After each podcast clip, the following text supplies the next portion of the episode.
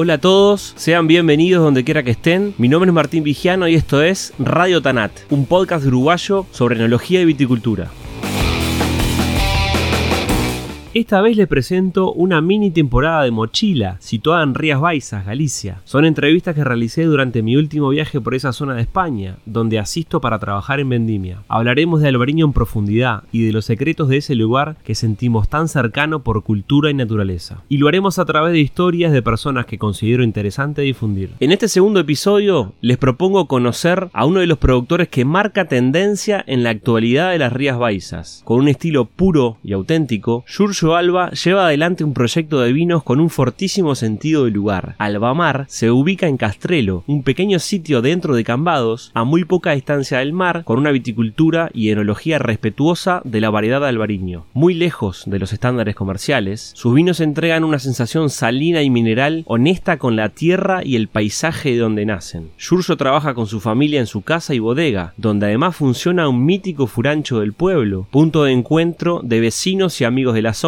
que asisten a comer una majestuosa tortilla acompañada de los vinos de la casa. Bodegas Albamar y su hacedor, Giorgio, son al mismo tiempo un motor permanente de innovaciones y de inspiración para colegas de Galicia y otras partes del mundo, entre los que me incluyo. La entrevista a continuación fue grabada a poco de terminar la vendimia en octubre del 2021, en el patio de la bodega, desde donde todavía se sentía con claridad el aroma inconfundible del albariño fermentando.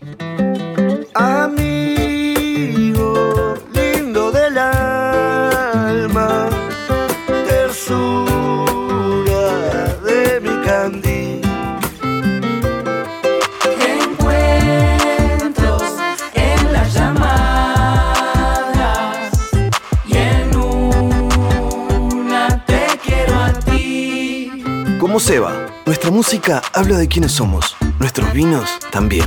Vinos del Uruguay, lo mejor de nosotros. Disfruta los vinos uruguayos con moderación. Prohibida su venta a menores de 18 años. Radio Tanat es presentado por Nomacork, una línea de tapones técnicos que cuidan el vino y el medio ambiente. Nomacork Green Line es un portfolio de cierres creado a partir de materias primas renovables derivadas de la caña de azúcar y ofrece opciones para todos los segmentos, desde vinos jóvenes hasta vinos de guarda prolongada. Garantizan homogeneidad en todas las botellas y cero TCA. Para conocerlos mejor pueden seguirlos en Instagram, arroba.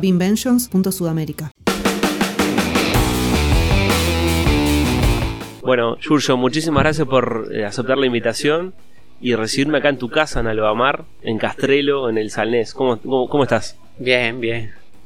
Aquí estamos, a, buena temperatura y disfrutando del otoño.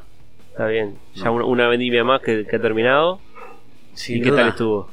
Bueno, diferente a estas últimas, como hablamos, un poco recordando las vendimias de antaño, de, de toda la vida, ¿sabes? Que si te haces un paréntesis y te olvidas de la vendimia 2015, 2016, 2017, 2018, 2019 y la 20, que fueron calientes. Estas, cinco últimas, sí, aunque fueron cálidas, aunque siendo cálidas seguimos teniendo unas acideces brutales, muy buenas, que, que, que si, ¿sabes? seguimos manteniendo ese perfil de vinos frescos, ¿no?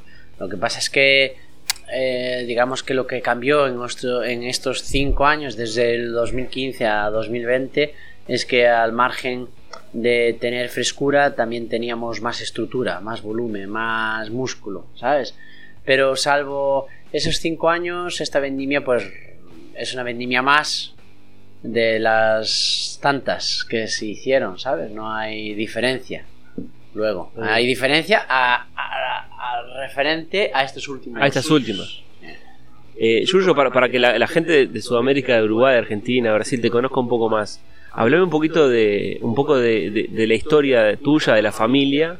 ¿Cómo, ¿Cómo partes con el vino? ¿Fue de inicio o tenías otra ilusión, otra intención de hacer otra cosa o siempre dedicado al vino? No, eh, Vamos a ver, yo de, pequeño, bueno, mis padres, eh, mis abuelos ya eh, trabajaban en el campo, tenían viñas, pero básicamente elaboraban vinos eh, híbridos, ¿no? ¿no? Tampoco aquí la zona es una zona reciente.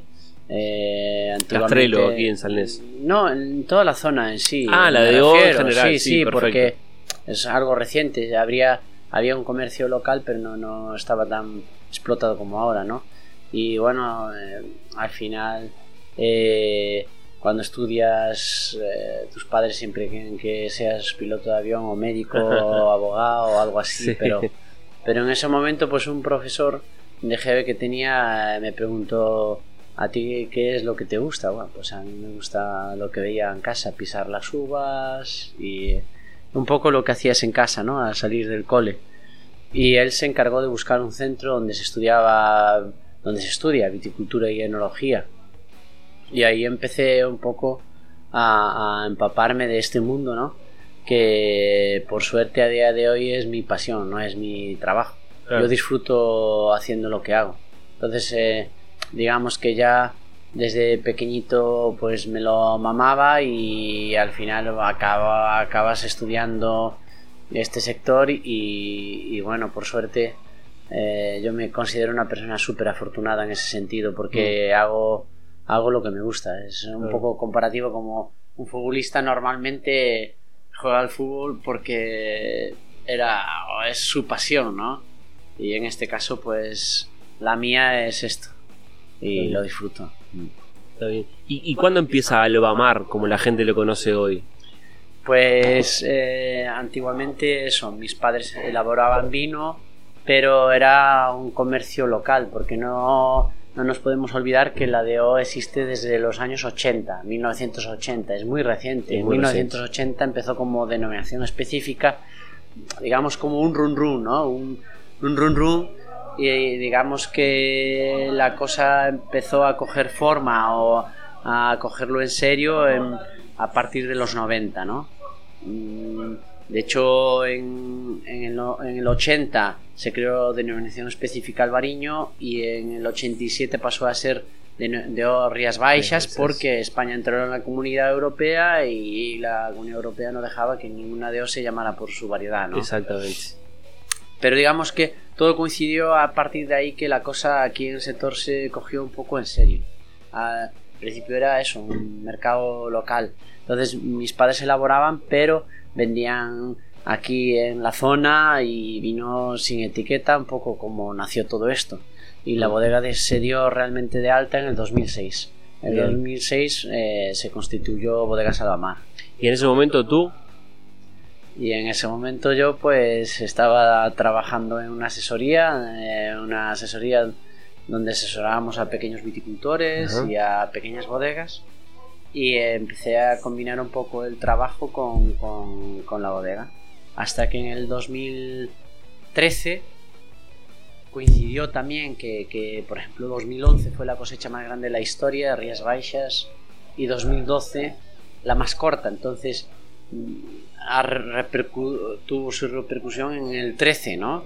Entonces en la asesoría donde yo trabajaba, que digamos que lo grueso se dedicaba a hacer análisis a paisanos, que porque aquí todo el mundo hace vino en casa. sí, Entonces era, era una fuente de ingreso in- importante en, en la empresa. Entonces ese año había muy poca gente que hiciera vino en casa porque todo el mundo vendió el vino porque había muy poca cosecha.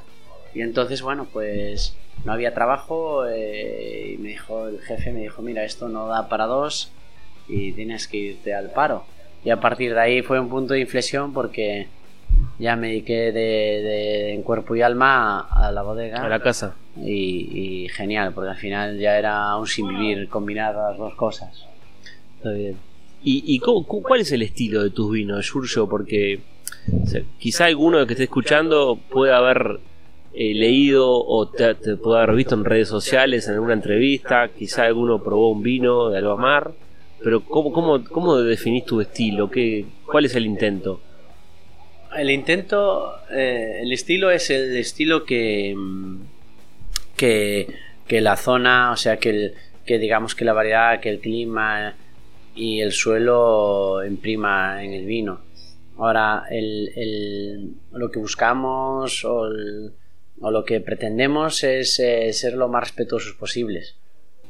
O sea, no, no queremos definir nosotros un estilo, sino que el propio vino se defina. ¿Sabes? No, no, nosotros, pues, que es algo más, pero por ejemplo, pues no utilizamos levadura seleccionada, no utilizamos. O sea, nosotros somos súper respetuosos tanto en viña como en, como en bodega. No hacemos una viticultura eh, natural, pero hacemos, hacemos una viticultura convencional, pero de máximo respeto. Después, en una viña sí que hacemos viticultura natural, en nuestra planta piloto. Queremos no llegar a hacer una viticultura natural, no nos proponemos esa meta, pero sí en hacerlo lo mejor posible, hasta donde podamos llegar. Y, en, y en bodega, pues eh, igualmente, igualmente, no utilizamos levadura, no, no, utilizamos nada, simplemente sulfuroso y no, todo, no en todos los vinos. Y, y clarificamos con bentonita y no todos los vinos. Mm. O sea, y no hay más, ¿sabes? Entonces, no hay. Nosotros no, no, podemos definir un estilo, sino el estilo se define por sí solo. El vino es el que tiene que hablar. Ahora, eso sí, la zona son vinos muy frescos, muy versátiles, muy dinámicos, muy eléctricos, con mucha energía. El salnés es así, ¿no? A mí me, me toca haber estado tres años ya y, y me doy cuenta rápidamente que el, el es una acidez exuberante, ¿no? Sí, yo creo que el Salnés es una zona. Es una subzona muy diferente al resto, tanto a la subzona de Ulla como a Rosal, al Condado, Sotomayor. Es una zona muy diferente, ¿no? Aparte que aparte de haber muchísimo minifundio, pues los vinos para mí son mucho más salinos, son más minerales, mm. son más verticales, hay más acidez menos grado alcohólico, tal vez más fluidos. Y en cambio, Condado, Rosal, que no es. es otro estilo, un poquito más. Hay más, más estructura, más músculo, eh, son más florales, no son tan. ¿Sabes? No, no hay, no, no hay, tanta, por ejemplo, manzana verde, eh, son más florales, ¿no? Son. Bueno, Salnés se diferencia de esa manera que es una es un estilo único y bonito porque al final o te gusta o lo detestas, ¿sabes? Es como mm. comerte una ostra, ¿no? Que, o, te, o te enamora o, no la puedes ver. Y, una pregunta que yo repito y que realmente yo sé que no tiene una respuesta única, o capaz que quizá no tenga una respuesta, es que ¿cuál es la real identidad del albariño, ¿no? ¿A qué sabe el albariño realmente?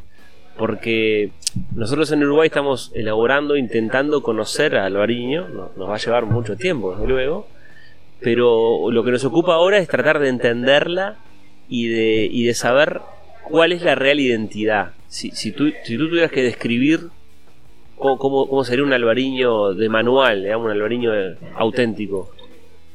Para mí, desde mi punto de vista, un albariño auténtico es un albariño con mineralidad, con punto de amargor, con, con manzana, puede ser porque puede el albariño cambia mucho si bloqueas maloláctica o no bloqueas maloláctica, ¿no? Como tú sabes.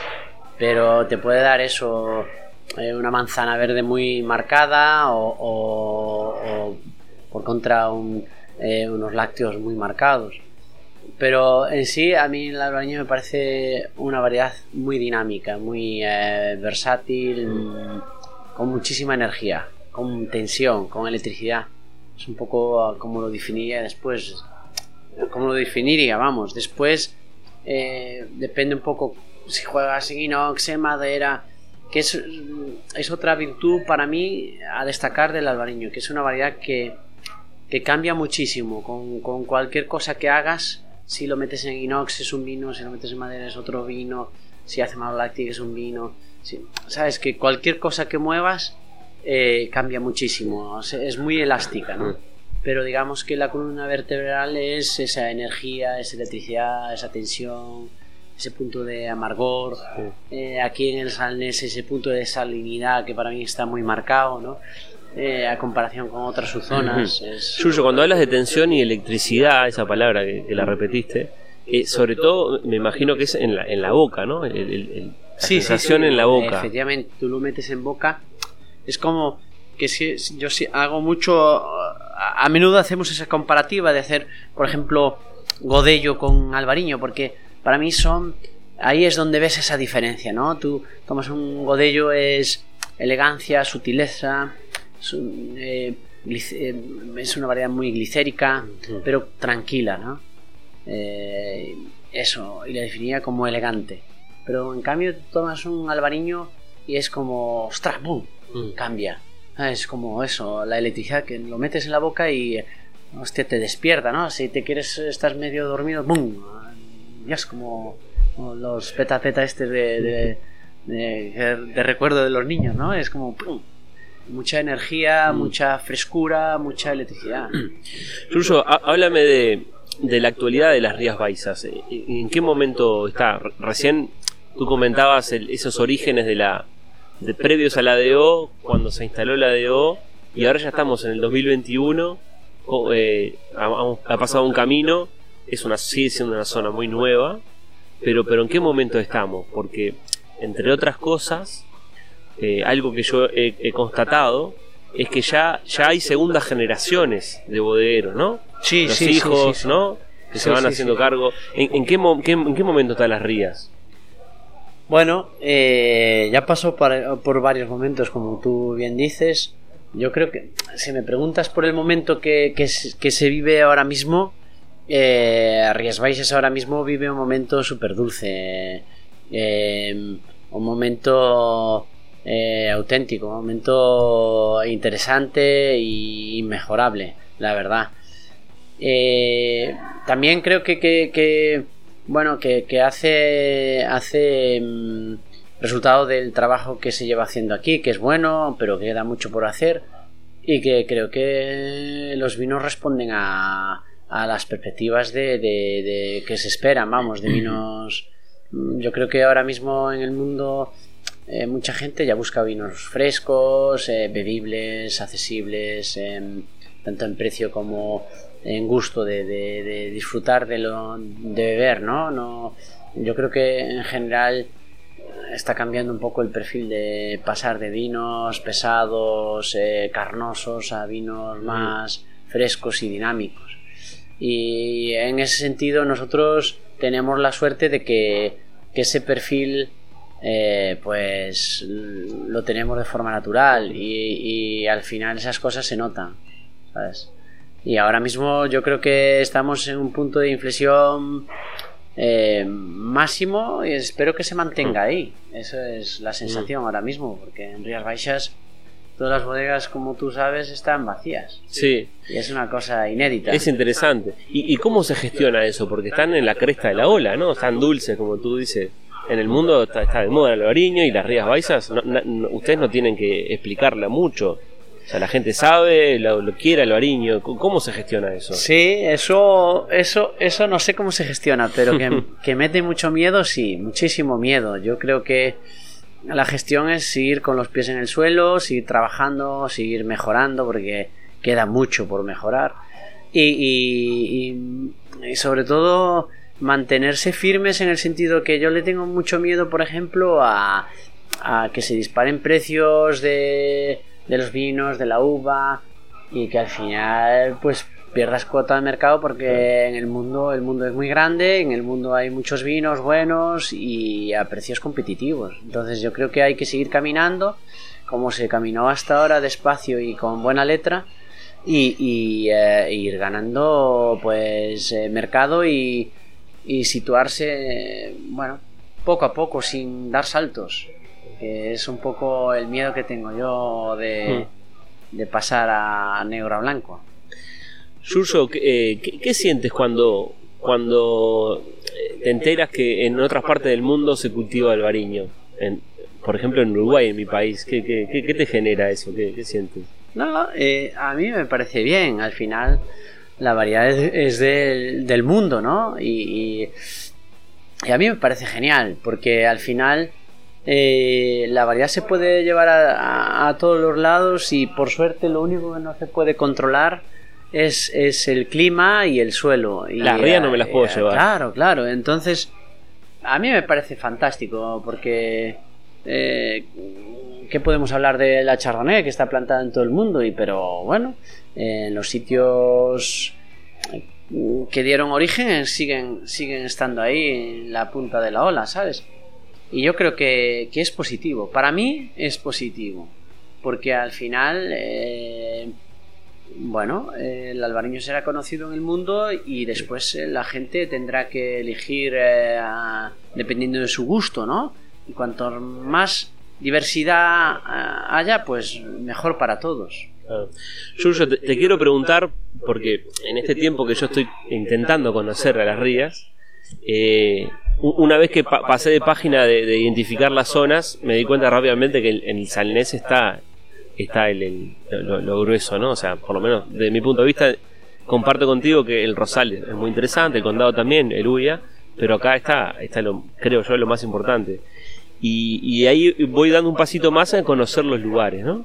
Y, yo creo que he, percibido que hay, lugares fantásticos. Ayer estuve en Meaño, por ejemplo, que me parece un valle muy, muy, muy lindo, ¿no? Muy, mucho potencial.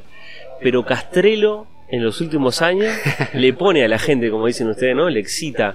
¿Qué tiene Castrelo? Además de, de- de lo normal, de que está muy cerca del mar y bueno, tú, tú que cultivas aquí, que está la bodega en Castrelo, ¿qué, qué tiene de particular Oh, buena pregunta, eh, eh, pero no sé responderte. Eh, sé decirte lo que yo siento, pero no sabría responder a eso. No sé lo que tiene. Yo sé que estoy enamorado de mi pueblo. Es una zona preciosa y es verdad, es verdad que no sé, no sé, no te puedo responder, pero es cierto, al final si tú eh, aquí quieres comprar un terreno cuesta mucho más que por ejemplo en Meaño. Y, Pero si estamos a, a 4 kilómetros. Pues no sé, tío. Yo me imagino que pues la cercanía al mar, eh, ese, ese paisaje, ¿no? Que mar y viña, que, que al final es más, creo que más romántico que otra cosa, ¿no? Eh, esa, esa paz que aporta el mar y esa, esa magia, ¿no? Eh, porque yo siento lo mismo que la gente que dice Castrelo, Castrelo, tal. Y yo siento lo mismo, pero no me, no me preguntes por qué, ¿sabes? No sé, porque al- me imagino que la gente que, que, que ama el mar, yo por ejemplo me encanta el mar y, y solo mirar para el mar me aporta tranquilidad y, y me da mucha paz, pues me imagino que será algo parecido, ¿no? Porque al final dices tú, no, nosotros tenemos viñas pegadas al mar, nosotros tenemos viñas que acaban en el mar, ¿no? Pero no son viñas que... que Eso es muy impactante, ¿eh? Que, que tengan más salinidad que otras viñas que están en el interior, Mm. ¿me entiendes? Mm. O sea que es curioso. Pero bueno, hay esa magia, hay, hay esa magia, siempre hay algo, algo en el vino también que te dice, pero no esa mineralidad, sino pues ese olor, por ejemplo, a marea baja, a alga, eso sí que se percibe, yodo. a yodo, efectivamente, o, incluso a, a- como a calcio, como a, a concha de, de, de, de- lo, del berberecho, Sí. de, de- del mejillón, ¿sabes? Es, es- Y al bueno, final todos bebemos el vino en contexto. Y si, si lo, vemos con, lo bebemos consciente y sabiendo quién lo hace, dónde lo hace, Sí, también sí. le agrega valor. Porque el vino no es solo beber. una- Ya, sí, sí, sí. Si, si tú a- al margen, eh, que es bonito beber un vino sin saber de dónde sale y después beberlo y situarlo, saber dónde, es, dónde está. Y siempre hay. eh, acabas entendiendo mucho más cosas que igual no entiendes de ese vino. Porque a mí sí que me ha pasado. Y, y bueno, al final el paisaje es, forma parte del vino. Tú cuando tomas un vino y tomas un mencía de Riviera Sacra y te acuerdas del paisaje de Riviera Sacra, te dice muchas cosas, ¿no? Y en este caso, pues lo mismo, vamos. También. Yuyo, recién hablamos de, cómo se gestiona ese éxito de, de- de la- las rías en el mundo. Y la verdad que yo te lo tengo que preguntar, que yo eh, hablando, bueno, con Marta Castro que me recibe en su casa para venir acá y con muchos otros actores, siempre me mencionan a Giorgio al, al Albamar. O sea, te- realmente, no, no sé, eh, es difícil hablar de uno, me, imagino, ¿no? pero, pero que, ¿cómo, cómo gest- gestionás es- ese, ese momento también tuyo personal? ¿Est- ¿Estás donde querés estar? ¿Querés que todavía... No pienso en eso. Yo no pienso en eso. Yo soy como. Creo que soy como fui toda la vida y no. Y espero no cambiar. Y. Y. No sé. eh, yo creo que en la vida no se puede ser egoísta y. y tener empatía y pensar en los demás. Que hoy en la vida, por desgracia, cada vez somos más egoístas, ¿no? Y cada vez pensamos más en nosotros y después en nosotros y después en nosotros. Y a mí eso me parece triste porque, no sé, yo creo que soy como fui toda la vida, no... Ya está, y soy feliz, y, eh, y ya es suficiente. Y, y, soy consciente de que, que, que, hay un equipo muy bonito de gente que nos queremos y creo que es mutuo, ¿sabes? Eh, a mí me preguntan, pues, ah, y hablo de, de Marta, y hablo de, de, Rodri, y hablo de Chicho, y hablo de Nanclares, y hablo, porque al final creo que nos llevamos bien entre todos y eso es lo más importante, porque al final la vida son dos días, aquí estamos de paso, y entonces como son dos días hay que disfrutarlos.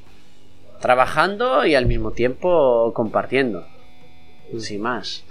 Eh, te pido si, si me eh, podés darle algún consejo al viticultor, en, al viticultor en Uruguay, a los que cultivamos albariño en Uruguay, en el campo, albariño. Nosotros la estamos descubriendo, pero, pero ¿en qué hay que poner atención en, el cultivo de la planta en el campo? Bueno, yo creo que es una variedad, eh, es una variedad súper vigorosa, es una variedad que, mm, que, necesita, yo hablo por lo que sé, no, no, no afirmo, yo comento lo que veo, ¿sabes? Y me parece que es una variedad muy vigorosa y que necesita superficie, que necesita desarrollo, ¿sabes? Y después, eh, como tú ya sabes, es una variedad muy sensible al mildium, al oidium y fuera de eso, me parece una variedad muy noble, muy, muy auténtica. O sea, tampoco no hay mucho más que rascar, ¿sabes? Salvando que es una variedad sensible al mildio, sensible a oidium, sobre todo botritis también. Y después que para mí eh, es una variedad que necesita espacio, que necesita superficie, mm. desarrollo. Eh, mucha, mucha superficie, ¿no? También depende un poco donde estén plantados. Aquí los suelos son bastante fértiles. Entonces, Claro, también hay que situarse en la zona donde esté plantada. ¿Sabes? Yo hablo de lo que veo aquí, no sé cómo se comportará la variedad en Uruguay o en Australia o en Argentina, no, lo sé, ¿sabes? Pero aquí es una variedad que necesita pues superficie. Está bien. Yuyo, hablame de, de qué pasa con Alvariño en la crianza, ¿no? Ya sea en bodega o en botella. ¿Hacia qué, hacia qué sitio evoluciona el, el albariño? Y si tiene potencial. sí, sí, sí, a mí es una buena pregunta, porque, por ejemplo, desde hace muchos años, por ejemplo, Marta, eh, Rodríguez, ya siguen, eh, bueno, fueron pioneros en ese sentido, porque tienen los nietos eh, que sacan vino con la hostia de años, o, o Rodríguez María Lázaro, ¿sabes? Y nosotros tenemos un vino de, de, de, mm, Albamar 2010 guardado, o sea que tiene 11 años. ¿no? Yo creo que personalmente eh, yo defiendo la longevidad de, de, los vinos de nuestra zona. Eh, simplemente quedan perfiles diferentes. Si quieres beber un vino joven, un 19, un 18, un 17, un 20, es un perfil mucho más dinámico, energía, tensión, fruta. En cambio, si te bebes un vino con crianza de 5, 10 años, toda esa fruta desaparece, hay mieles, hay membrillo, gana mucha más boca, hay más untuosidad, sigue habiendo esa frescura, pero no hay esa tensión. Entonces, yo defiendo a muerte eh, la crianza de los albariños. Eh, y en ese sentido, eh, para mí hay mucha similitud con, con Riesling. ¿Sabes? Mm, porque los Riesling, bueno, a mí me encanta Riesling. Y los Rieslings, tú tomas un vino dañada, un 2020, un 19, Riesling es crujiente, ¿no? Y, después te tomas un vino de 20 años de Riesling, es, es seda, y, pero al mismo tiempo es fresco. Y eso es, eso es eh, tocar el cielo, ¿no? Y yo creo que aquí en Rías Baixas salvando las distancias porque nada que ver, Riesling está aquí y nosotros estamos ahí en el suelo. pero creo que hay un, un hilo conductor que, que nos puede acercar a ese... a- a- a- bueno, desde lejos, por lo menos una similitud.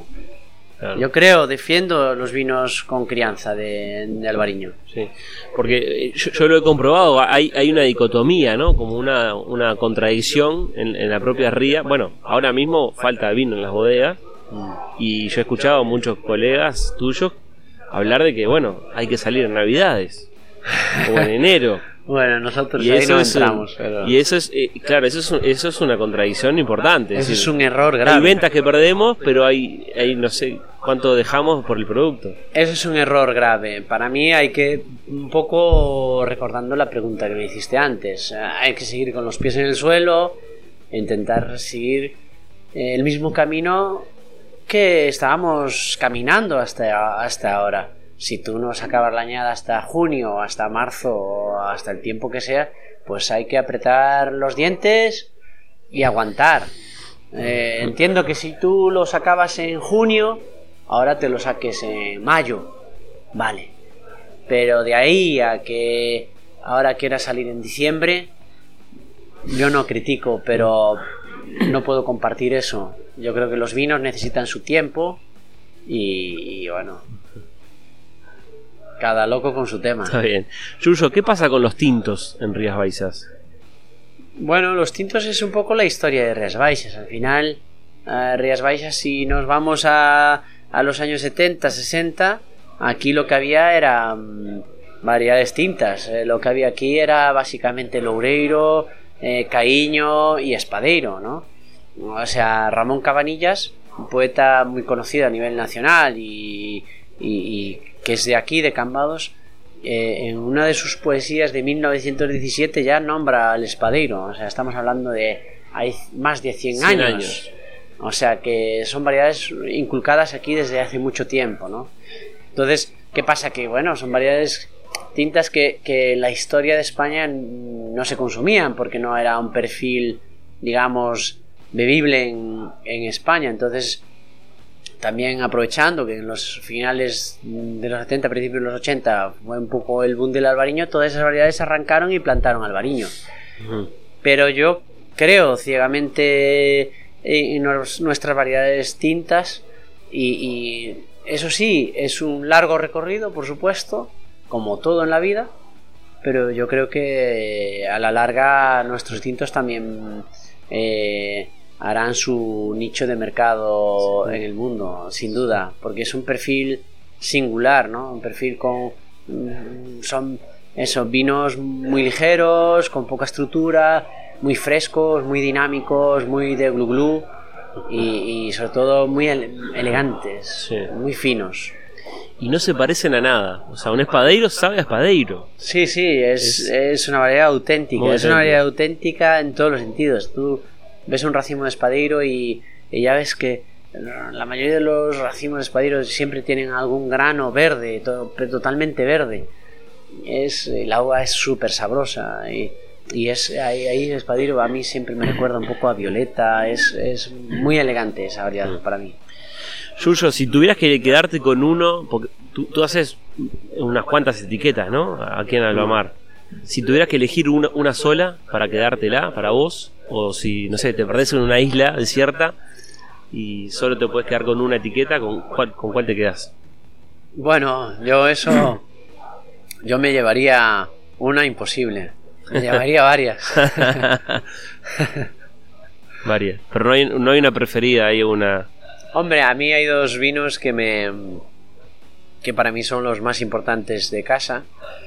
Eh, uno es Albamar, que para mí es nuestro vino de, de entrada y para mí es el más importante. Y Mm. de hecho, para mí es importante que, que el vino de entrada de cualquier bodega sea el más importante. O sea, un vino que, que esté a, a la altura del resto de vinos que hagas en casa. Para mí es.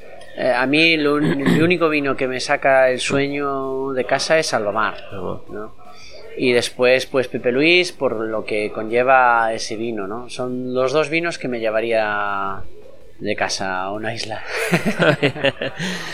Yuyo, ahora para ir eh, terminando y agradezco mucho el tiempo, hay algunas preguntas breves para respuestas breves. ¿El roble en el, con albariño, sí o no? ¿Sí o no? Eh, pues sí.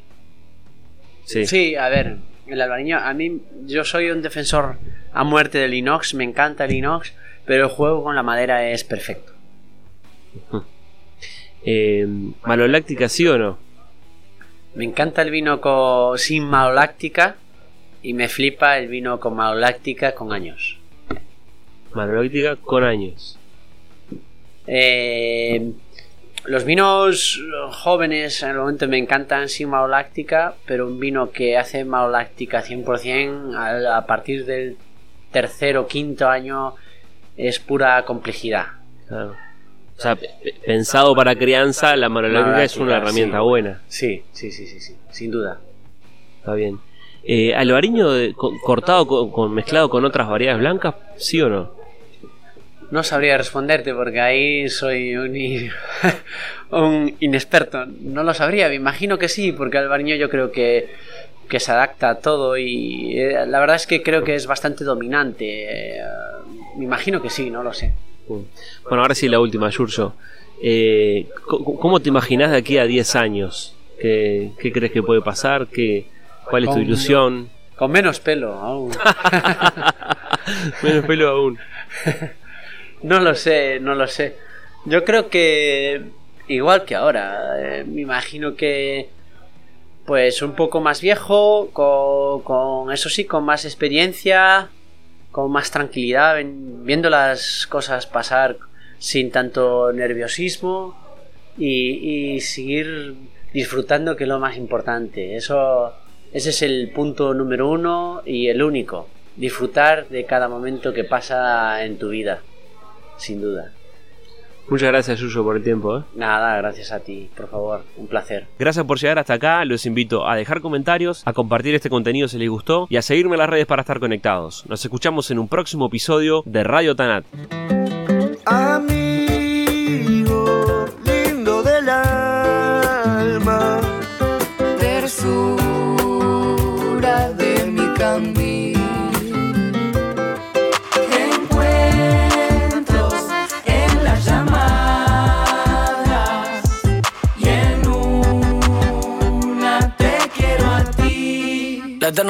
Lo viejo y lo que está por venir. Como la abuela enseñándole al nieto a escribir.